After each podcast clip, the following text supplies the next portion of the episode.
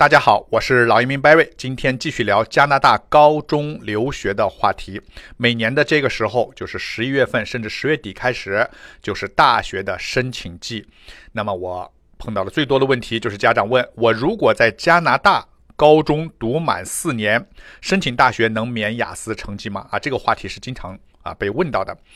啊，你要注意啊！你如果中国国际学生来加拿大读高中啊，很多人都喜欢从高一开始读，这样他有一个完整的四年的一个西方的这种教育经历。那么对于他以后到。啊，美国、加拿大、欧美上大学，它是一个比较啊自然的一个过程，而且英语基础打得比较好。还有个优点就是说，你在美加上的高中，那么这个时候你毕业了，你还是国际学生。但是国际学生呢，一般来说要求，如果你是中国来的国际学生，大家都知道要考托福、考雅思、考这些东西。但是你如果在加拿大，在英语的高中上完四年，你是否就能免语言的要求呢？就是你只要拿个高中毕业证，只要完成了高高中的学历，是否还需要？啊，提供这个语言成绩呢？啊，很多家长就问这个问题。首先明确的是，在安省和魁北克省的大学，如果学生在大学注册前连续在加拿大读满四年完整的高中，可以豁免提交语言成绩。但是啊，大家注意有一个但是，一定要注意的是，这里说的是大致的情况，最终的标准。大家一定要各大到各大学校的官网上对英语的要求做最后确定，然后你再对照自己的情况，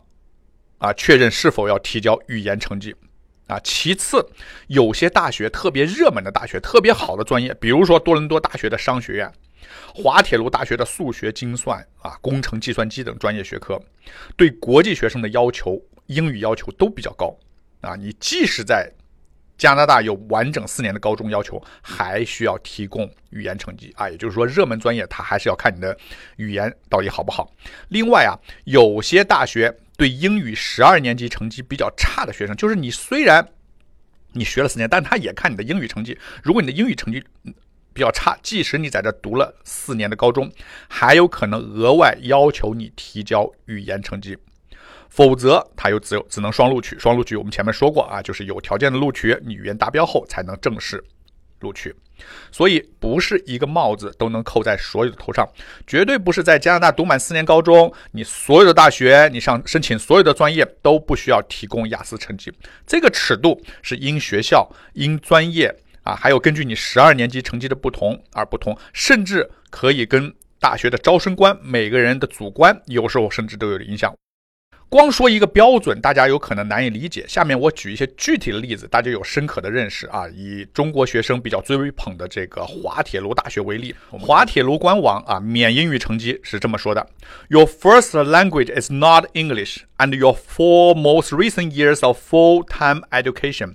have been taught in an entirely English language school system, either in Canada. All in another country，这个语言豁免的意思就是说，如果学生的第一语言不是英语，但他在最近在入学前四年的学习，不管是在加拿大还是在境外，只要是他这个学校是用英语教学的，过去四年内啊，全职完全是由英语教学，不能说呃有英语课、有法语课或者有别的学校，完全是英语教学的，他就这种全日制教育，你就可以免英语。除了这个规定以外，还有重要的一句话在下面：The university reserves the right to request an English language test result from any applicant。就是大学保留向申请者提供英语测试成绩的权利，就是最终解释权在大学。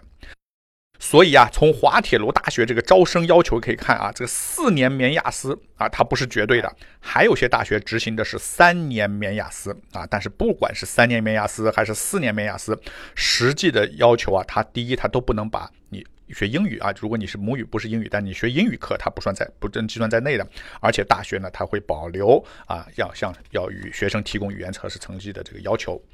另外啊，在实际操作中还有一个弹性的地带啊，就其实加拿大呢，大家知道没有统一的高考，所以掌握的尺度在于学校的招生官，而且并不完全一致。即使同一所大学不同申请处理的工作人员，有的工作人员把关严格。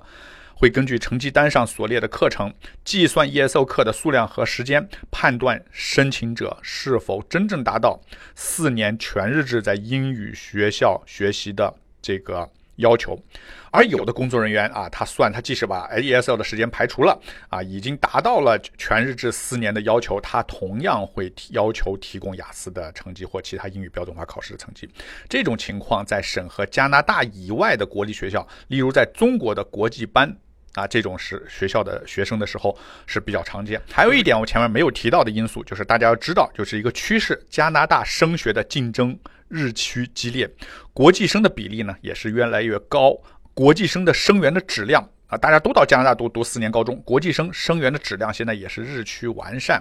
所以它的录取标准每年都会有一些变化。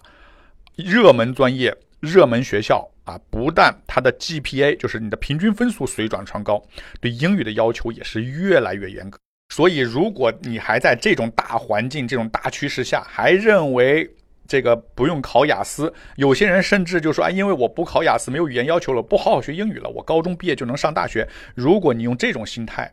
啊来加拿大读高中，啊，你就未免啊太容易掉以轻心了啊。Barry 呢不推荐这种心态和做法。所以这一期的话题就是告诉大家，如果你片面相信四年免雅思，不看英语水平是否达到了大学的要求，你最终会发现不是这么一回事儿。啊，雅思或者其他的标准化语言考试才是学生真正英语能力的试金石。来，好，既然说到了雅思，下一期 Barry 为大家介绍一下如何规划雅思的考试以及参加考试的最佳时间。感兴趣的朋友，请加我微信和我联系。我是老移民 Barry，我在多伦多。感谢您的收听，我们下一期再见。